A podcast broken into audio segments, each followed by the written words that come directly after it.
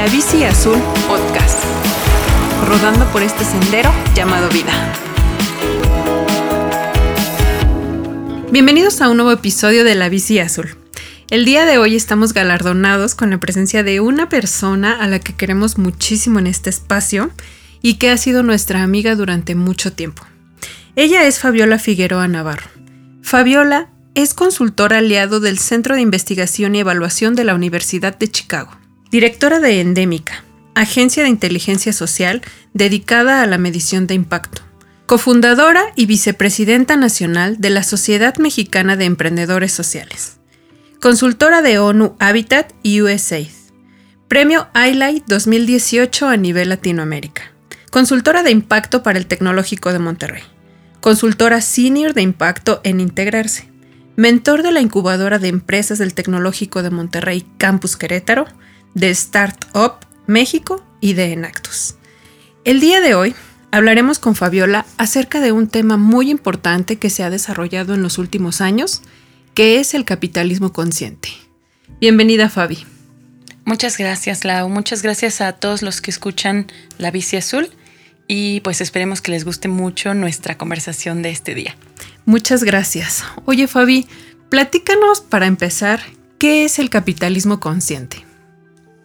Ok, el capitalismo consciente en realidad, y desde mi punto de vista, surge como una respuesta crítica tanto de los consumidores como de las empresas al papel que juega la iniciativa privada en el capitalismo. Entonces venimos Em, arrastrando de finales de los 90 la idea de que las empresas se convirtieron en grandes tiburones del mercado. De finales del siglo XX, como desde los 70s, 80s, con empresas y casos muy importantes de estudio como McDonald's, por ejemplo, en el que las empresas se transformaron en una entidad que necesitaba ser gigantesca para ser exitosa. Y empezamos a arrastrar la idea o la creencia de que lo más importante para la empresa era la generación de ganancias y era eh, la generación de capitales en diferentes áreas. Entonces, lo que pasa es que llega un punto en el que tanto las personas que dirigen las empresas, digamos como las mentes detrás de las empresas, o lo que le da em, una mente intelectual a las personas morales, y las personas que trabajan dentro de las empresas o que consumen de las empresas dicen, lo más importante no es el dinero, lo más importante es la vida, el desarrollo. Y, venimos con este pensamiento de, de nada sirve que nosotros tengamos un montón de dinero si no tenemos agua para tomar. De nada sirve que tú tengas un montón de dinero sí, ya no hay áreas verdes, si las playas están contaminadas. Entonces, bajo esta premisa es que el capitalismo consciente empieza a tomar mucha efervescencia y empieza, pues, si yo lo veo como agua hirviendo, ¿no? Y empiezan a salir estas burbujas de conciencia hacia arriba y permea en lo que las personas queremos que suceda desde la iniciativa privada. Oye Fabi, y actualmente en este mundo donde nos encontramos en una transformación, eh, de todos los días, de todo momento, y donde la globalización ha alcanzado incluso los negocios más pequeños, no solo por decisión de ellos, sino también porque, pues al final, es algo que no se puede detener. ¿Por qué consideras que es necesario el capitalismo consciente? Mm, fíjate que quisiera hacer una pausita. Antes de, de, contestar esta pregunta nueva que me haces, Lau, me gustaría regresar un poquito a decir que el capitalismo consciente es esa respuesta que surge de la necesidad de hablar del papel de la iniciativa privada de una manera más humanizada. Ese, en resumen, es el capitalismo consciente. Adelante podemos hablar de los pilares del capitalismo consciente y cómo se ve el capitalismo consciente o qué es ser un capitalista consciente. Y ahora sí, lo que me estabas preguntando ahorita es... Eh, ¿Por qué consideras que es necesario? Yo creo que por la misma evolución de la humanidad, por la misma forma en la que las sociedades van cambiando y van creciendo y su entorno también se va modificando, llegamos a un momento de replantear qué es lo que estamos esperando que genere la sociedad para la sociedad. Eh, creo que también estamos en un callejón. No estamos ya chocando contra la pared porque creo que todavía hay mucho margen para maniobrar y movernos hacia una avenida más libre donde podamos transitar con, con más ventilación, con más iluminación. Pero es necesario replantearnos realmente para qué quiero todo esto que he estado consumiendo. Realmente a quién le sirve todo esto que yo he estado comprando. ¿no? Y las empresas también. Creo que sí hay una reflexión em, ética y moral en la empresa de decir, ¿de qué servimos? ¿Qué estamos haciendo con el mundo? Y evidentemente no es que todas las empresas sean de capitalismo consciente, o sea, se necesitan todos los matices para que el cuadro o la, pintura completa se vea bien, se aprecie bien. Hay algo para todos, eso es real. Eh, y, y en ese sentido es necesario que empecemos a hablar con acciones, ¿no? como a demostrar desde la práctica y desde las rutinas, desde lo habitual, que sí podemos hacer las cosas mejor con el capitalismo. O sea, creo que también hubo un, momento, y, o sea, en el siglo XX pues fue muy obvio, que había dos posturas, ¿no? O vamos por el lado del capitalismo o vamos por el lado del antagonista del capitalismo. Y el capitalismo consciente dice como, no necesitas ser el antagonista del capitalismo. En realidad puedes tomar lo mejor de la teoría capitalista, del modelo eh, contemporáneo de pensamiento y de acción mercantil y hacer un beneficio para todas las personas y para el planeta. Entonces, por eso es que es necesario que empecemos a hablar de capitalismo consciente. Ok, oye, ¿y qué relación tiene o hasta qué nivel se encuentra esta onda del capitalismo consciente comparado con la responsabilidad social empresarial? ¿Crees que son lo mismo o qué nos puedes decir al respecto? Fíjate que yo creo que es mm, la misma el, mismo árbol, diferentes ramas. Al final está naciendo de la idea de que las personas podemos hacer cosas muchísimo más grandes si sumamos. Esa es la idea central. Entonces, en esta idea central y utilizando a la empresa como vehículo o a la iniciativa privada como vehículo, una de las ramas pues es el emprendimiento social. Otro es la empresa social, porque no necesitas ser una empresa para tener un emprendimiento, ¿no? Puede ser un emprendimiento sin fines de lucro. Entonces puede ser un emprendimiento social, una empresa social, puede ser una empresa tradicional que dice, oye, yo quiero hacer responsabilidad social, yo quiero compartir un poco de lo que yo he generado. Y en los matices que hay entre estas ramas, las hojitas, lo que le da follaje a este árbol y que lo hace muy nutritivo, sí está el capitalismo consciente. O sea, no nada más hay capitalismo consciente y el capitalismo consciente no es una rama, es una forma de que las ramas interactúen entre ellas. Y entonces, de manera muy, eh, muy general, mm, el capitalismo consciente sería, si de todos modos vas a comprar X, ¿por qué no lo compras generando un impacto positivo? ¿Nos puedes dar un ejemplo un poco más claro de eso? Sí, claro.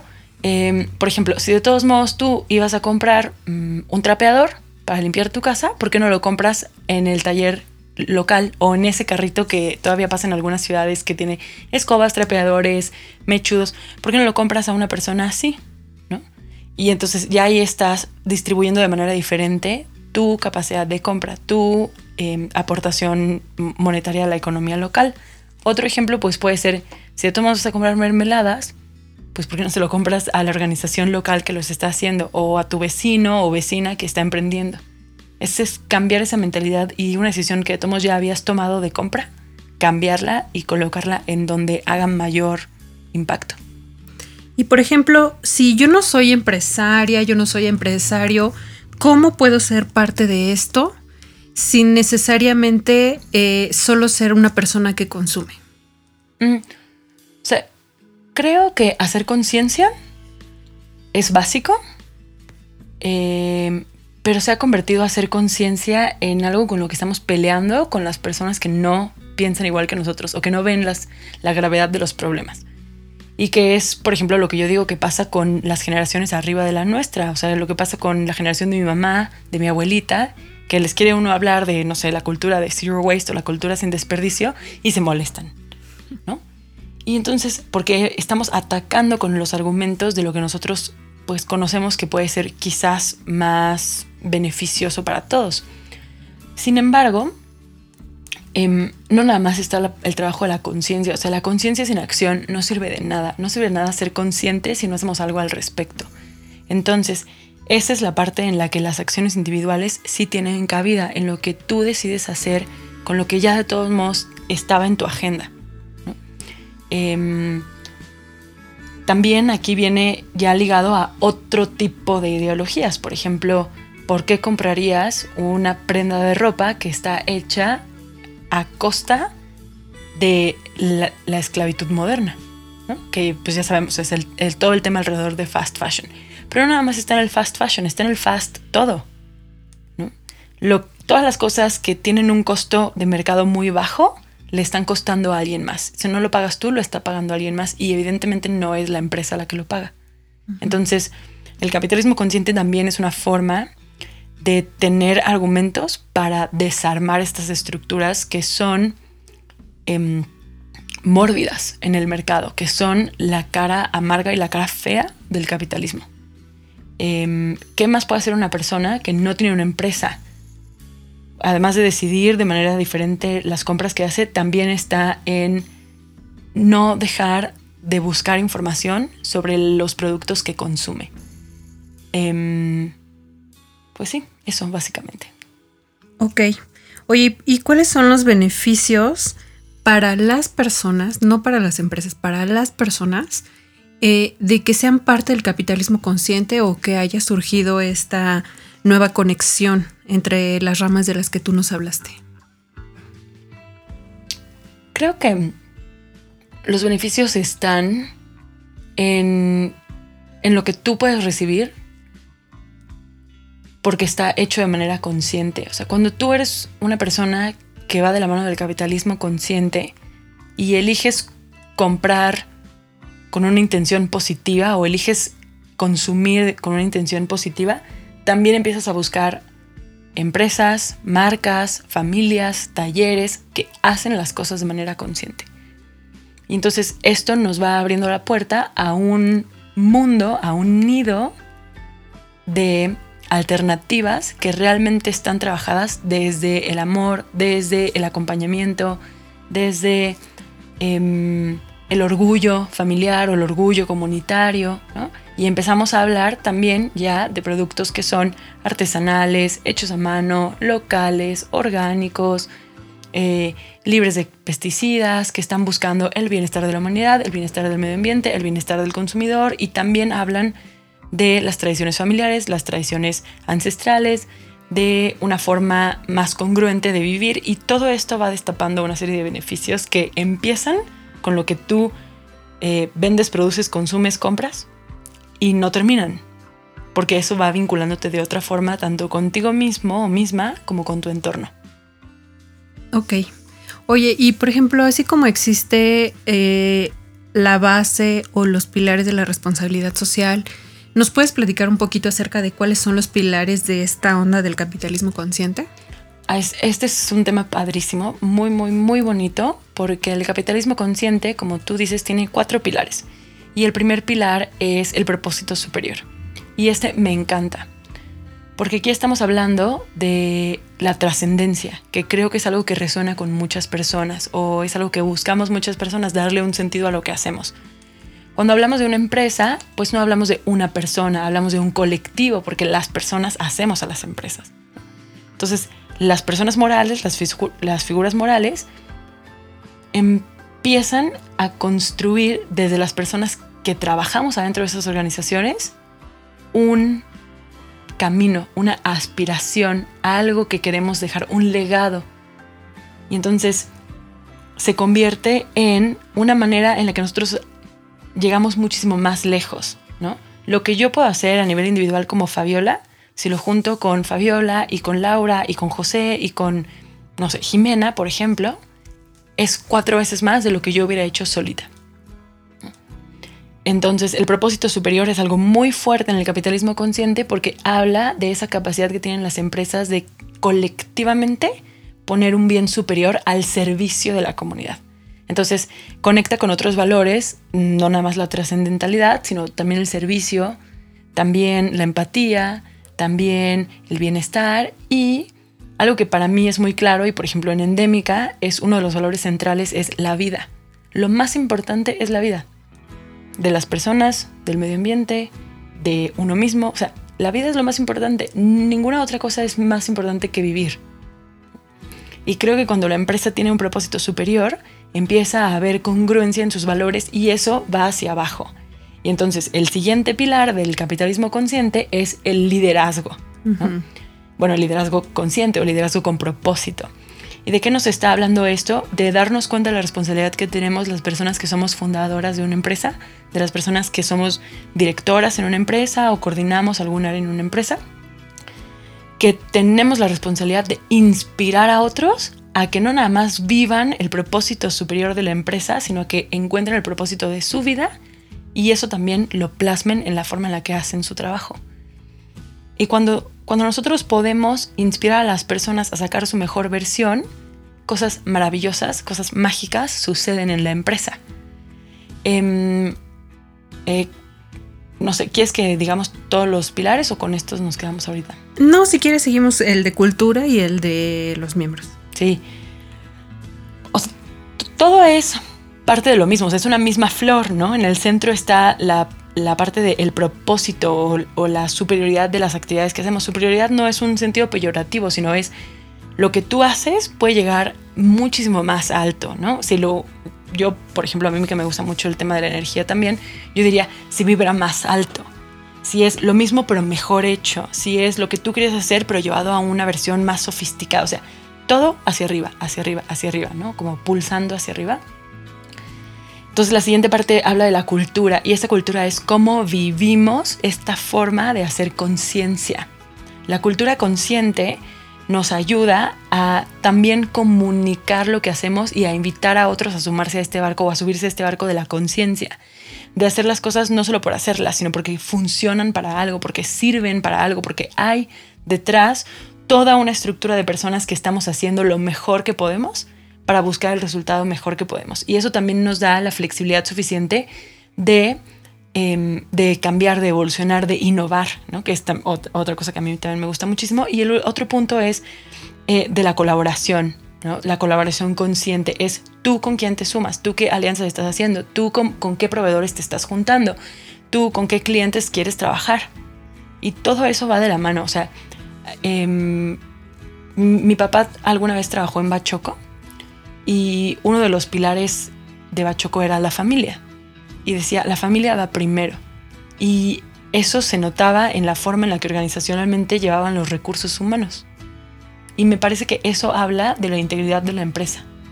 Y es ay, y eso en automático te da la pauta para saber si tú perteneces a ese mismo grupo, si tú perteneces a ese mismo segmento. Entonces, digamos que es una forma de ser un imán para más conciencia, para buscar cosas que sigan ah, sumando o abonando a ese propósito superior. ¡Wow! ¡Qué padre! Se oye increíble esto porque también em, es cierto que este tema del capitalismo consciente no solo es una moda ni solo es una cuestión eh, pues temporal, ¿no? Al final de todo, el objetivo de esto es porque llegó para quedarse, llegó para esta transformación de algo que, como decías al inicio, es muy juzgado, es muy señalado, pero al mismo tiempo atiende ciertas necesidades emocionales y sociales de las nuevas generaciones, ¿no? Tenemos ahorita un poco más de herramientas y de tiempo y, e incluso en el círculo social se, se puede llegar a estos temas donde la toma de decisión, como decías, de adquirir ropa a muy bajo costo, de adquirir ciertos materiales, trabajar con ciertos proveedores, pues tiene un impacto en el tema moral e incluso también en el tema social, porque estamos hablando de que eso genera cierta imagen en el entorno, ¿no? Oye, y, por ejemplo, eh, en este tema de, de ser como muy conscientes, perdón, de ser muy conscientes y de estar como muy aterrizados, ¿Cómo podemos llevarlo a la base de la pirámide? ¿Cómo lo hacemos en, entornos sociales que tienen necesidades primordiales en este caso, como atender cuestiones pues de salud, de educación, de pobreza? ¿Cómo vamos trabajando también hasta ese nivel? Justo ayer estaba platicando con una eh, emprendedora de su proyecto y yo le decía, es que nos hemos enfocado en acercar la economía social, la economía solidaria y la economía social y solidaria. Y alternativas que abonan, como el capitalismo consciente, a la base de la pirámide y hemos dejado la parte superior, o la parte superior, no, la parte de arriba de la pirámide, las clases acomodadas económicamente, las clases acomodadas en términos de oportunidades y en términos de visión. Y creo que en realidad el capitalismo consciente estratégicamente lo deberíamos de empujar desde arriba hacia abajo. Es más fácil lograr justicia social trabajando con el grupo pequeño que con el grupo grande. Em, porque, pues precisamente, creo que la reflexión está en a costa de qué tú estás generando lo que tienes. O sea, para mí el dinero es como una colcha, como una cobija. Entonces, si tú y yo estamos haciendo una pijamada y yo me enredo como taquito en toda la cobija, pues te voy a dejar a ti sin la cobija. Y para mí eso es el dinero. Em, y aunque el dinero, ya también eh, como en, un contexto un poquito más de, mis creencias espirituales, pues el dinero es ilimitado, en, en, la práctica a mí me gusta verlo como el dinero en realidad es algo que se debe distribuir de manera equitativa para todos con base en lo que generan y eso que generan debe estar relacionado a las oportunidades que tienen. Entonces no podemos hablar de un sistema de meritocracia si no hay justicia social primero, porque la meritocracia solo es posible cuando todas las personas tenemos las mismas oportunidades. Ya si tú las aprovechas o las desechas, ahora sí que ese es tu rollo, ¿no? Pero cuando no podemos darle oportunidades similares a las personas, entonces no podemos hablar de meritocracia y por lo tanto no podemos hablar de que las personas tenemos el equivalente a nuestro trabajo. Em, y porque también es muy diferente el valor que le damos al trabajo físico y al trabajo intelectual. Em, bueno, entonces ese sería otro tema. Pero, ¿cómo podemos hacerlo en la base de la pirámide? Yo creo que la base de la pirámide, hablando por ejemplo del sector rural, sí está muy conectado con la parte de la economía solidaria, con la parte de cómo hacemos conciencia y cómo consumimos de manera local. Por ejemplo, el crowdfunding, que se puso de super moda y fue un boom hace 10 años, en realidad es lo que han hecho las comunidades rurales desde siempre para la quinceañera o para la boda. O sea, el crowdfunding es muy lógico cuando lo ves en tema de mole. Entonces no es nada nuevo, o sea, es lógico, esa es una forma de interactuar. El trueque tampoco es nuevo. El tianguis tampoco es nuevo. O sea, ya podemos irnos a México prehispánico o a Latinoamérica eh, previa a la colonia y hablar de estos esquemas económicos. Entonces no es nuevo. Lo que pasa es que hubo un, hubo un momento en el que no medimos las consecuencias de las decisiones que empezamos a tomar y empezamos a, a poner como un valor superior o como un, una aspiración a la que nosotros queríamos llegar la comodidad y la facilidad de las cosas. Y cuando las cosas son tan fáciles, empieza a perder el sentido todo el proceso que hay detrás para producirlas. Como ya no estás tú bordando durante 40 días, 5 horas diario, una blusa, porque ya te la puede hacer una máquina, entonces empieza a perder sentido todo el amor que hay detrás de la producción de un producto. Y cuando es así de sencillo comprarlo y adquirirlo y producirlo, es así de sencillo desecharlo. Y entonces por eso es que nos sumimos en este bache de es más sencillo comprar y desechar. Y si no lo quise, lo tiré. Y si se echó a perder, lo tiré. Sin reparo en lo que estábamos haciendo. Pero ese problema no lo tiene la base de la pirámide, ese problema lo tenemos de en medio hacia arriba de la pirámide. Em, entonces creo que más que intentar acercar el capitalismo consciente y la economía social y solidaria a la base de la pirámide, hay que acercarlo a la, parte alta de la pirámide, o sea, arriba. Y que de ahí empecemos a empujar hacia abajo. ¿No? Ok. Oye, y, y por ejemplo, ¿cómo se trabaja eh, o cómo es que se puede ir metiendo esta onda a, esa, a ese top de la pirámide del que me hablas. ¿Cómo eh, hacemos este cambio entre el capitalismo tradicional y el capitalismo consciente? Porque al final de todo te van a preguntar, ¿yo qué gano? ¿Cuál es el beneficio? ¿Cuál es todo? ¿no? Entonces, ¿cómo consideras tú que podemos hacerlos conscientes eh, o cómo nos podemos subir a esta bicicleta del capitalismo consciente? Una persona, eh, su nombre es Sergio, que dirigió un grupo muy interesante de personas que se dedican a la capacitación y al talento humano, dijo que las personas que quieren pertenecer a su, a su club de capacitación o su club de crecimiento constante están ahí por lo que van a aportar al grupo, no, por lo que se van a llevar del grupo. Y para mí eso es algo que me encantaría que más personas siguiéramos incorporando en nuestra vida. No hacemos las cosas por lo que te va a dar de beneficio, sino por lo que eso puede hacer que tú le des de beneficio a los demás.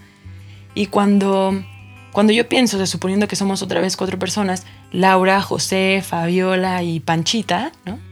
nosotros cuatro, si yo le doy mi 100, Laura le da su 100 y Panchita le da su 100, pues José se va a llevar 300%. Porque todos dimos nuestro 100. Entonces la única forma de llevarte más de lo que pones es dándolo todo. Y esa es la forma en la que deberíamos seguir pensando. Ese lado egoísta, ese lado codo, ¿no? De decir, ay, ¿yo qué gano? Es como, la verdad, nada, nada más estorbas, mejor quítate. O sea, ahí con esa persona ni hay que hacer trabajo. También necesitamos entender que no todas las personas van a pensar igual, no todas las personas van a ver lo mismo que nosotros. Y a quien no le parezca el capitalismo consciente, el emprendimiento social, la responsabilidad social, a quien no le parezca que eso es algo atractivo para su persona, que no vea que ahí hay crecimiento también para, para él o ella, pues tampoco hay que forzarlo. O sea, creo que creo que esto es como una coladera, o sea, o, como hace en la albañilería, ¿no? Para filtrar la arena y las piedras. Así es esto, y debemos dejar fluir estos procesos. No tenemos que hacer coraje por la gente que no quiere. Y es difícil, ¿eh? O sea, yo hago corajes también todo el tiempo, pero decirlo es fácil y creo que mientras más lo vamos diciendo, más nos vamos convenciendo de que sí es cierto. Y tenemos que dejar que la gente también haga lo que se le dé la gana, porque pues al final no podemos controlarlo todo. Y por ejemplo, hace rato que hablabas eh, de las otras generaciones, ¿cómo llego y le digo a mi papá, papá, oye, fíjate que vamos a hablar de capitalismo consciente en la casa, ¿no? ¿Cómo llegamos? ¿Cómo nos acercamos hacia esa resistencia? No, ahora no desde el punto de vista de la pirámide, sino desde el punto de vista familiar o con nuestros círculos cercanos. Yo creo que, como todo, no debemos llegar queriendo convencer a nadie, sino compartiendo lo que nosotros vemos y lo que a nosotros nos llena. Entonces, cuando tú compartes y, por ejemplo, yo soy fanática, fanática de los jabones artesanales hechos casi casi en casa, ¿no? O bueno, sí, hechos en casa. No por mí, porque yo no soy tan diestra en esas artes de la manualidad, pero yo soy fanática de los jabones orgánicos artesanales. Y entonces yo los consumo y yo hablo de cómo para mí es esa experiencia. Y eso motiva a otros a, probar. Y una vez que las personas prueban, pues abren la ventana a que entren esas ráfagas de conciencia colectiva. Entonces sí podemos acercar espacios para que las personas prueben, para que vean, para que conozcan información. O sea, si a ti te gusta la idea de pueblear y comer tortillitas a mano con un guisadito de, no sé, las verdolagas que trajeron de su jardincito, puedes invitar a las personas que son importantes para ti a compartir ese momento contigo. Y si es para ellos y si les llama, van a seguir. Y si no es para ellos, hay que dejarlo ir. Y es a veces muy frustrante con nuestra familia que no vean lo que nosotros vemos, porque además nos damos cuenta de, o sea, porque pasamos nosotros por ese proceso de darnos cuenta. Entonces, para nosotros es como, ay, no, pero ¿por qué no puedo hacer nada? Porque no nos toca. Es, decisión de cada quien y no toca y es muy, em, muy difícil de mantener este tipo de zen, ¿no? Pero pues estamos ahí en, la lucha constante. Ay, Fabi. Oye, pues eh, esto es un tema que da para muchísimo tiempo. Desafortunadamente hemos llegado al fin de este episodio. Eh, ya en nuestras redes sociales estaremos compartiendo un poco más de información sobre este tema, un poco más también de tus redes para la gente que esté interesada, ¿no? Como en este tema. Quiero darte las gracias por compartir este espacio, sabes que es muy especial para mí. Y también le quiero dar las gracias a todas las personas que continúan escuchándonos. Seguiremos hablando de otros temas y esperemos que puedan ser de mucha utilidad para ellos para su estilo de vida y para poderlo compartir con otras personas. Muchas gracias y nos vemos en el siguiente capítulo. Hasta pronto. Hasta pronto.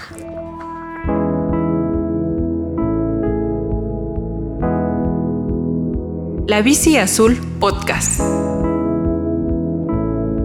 Rodando por este sendero llamado vida.